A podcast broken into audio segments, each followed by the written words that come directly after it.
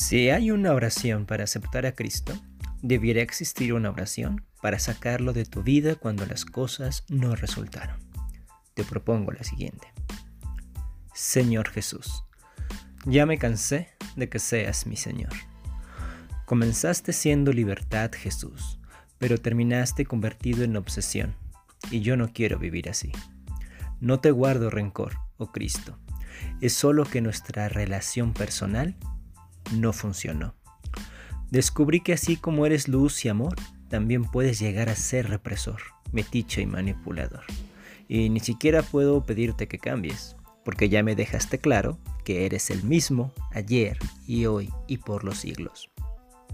Antes de que esto termine de irse al diablo, o más bien que tú me mandes junto con el diablo al infierno y que yo termine siendo una persona anticristiana que odia a la iglesia, es mejor terminar aquí.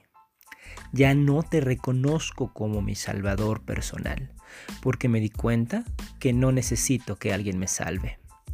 Gracias por lo bueno que hiciste y por los momentos agradables que pasamos juntos.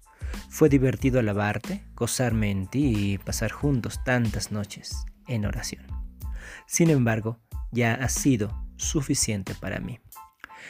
Pienso que también tú has de estar cansado de tener que perdonarme una y otra vez, pero la realidad es que ya no necesito tu perdón. Soy feliz ahora, aceptándome como soy y disfrutando lo que puedo llegar a ser.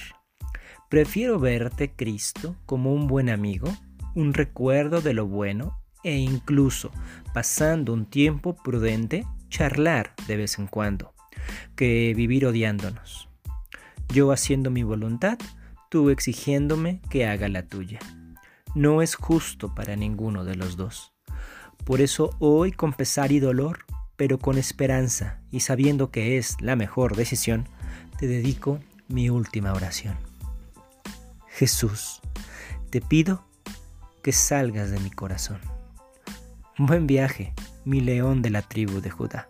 Sí te quiero, es solo que lo nuestro no funciona.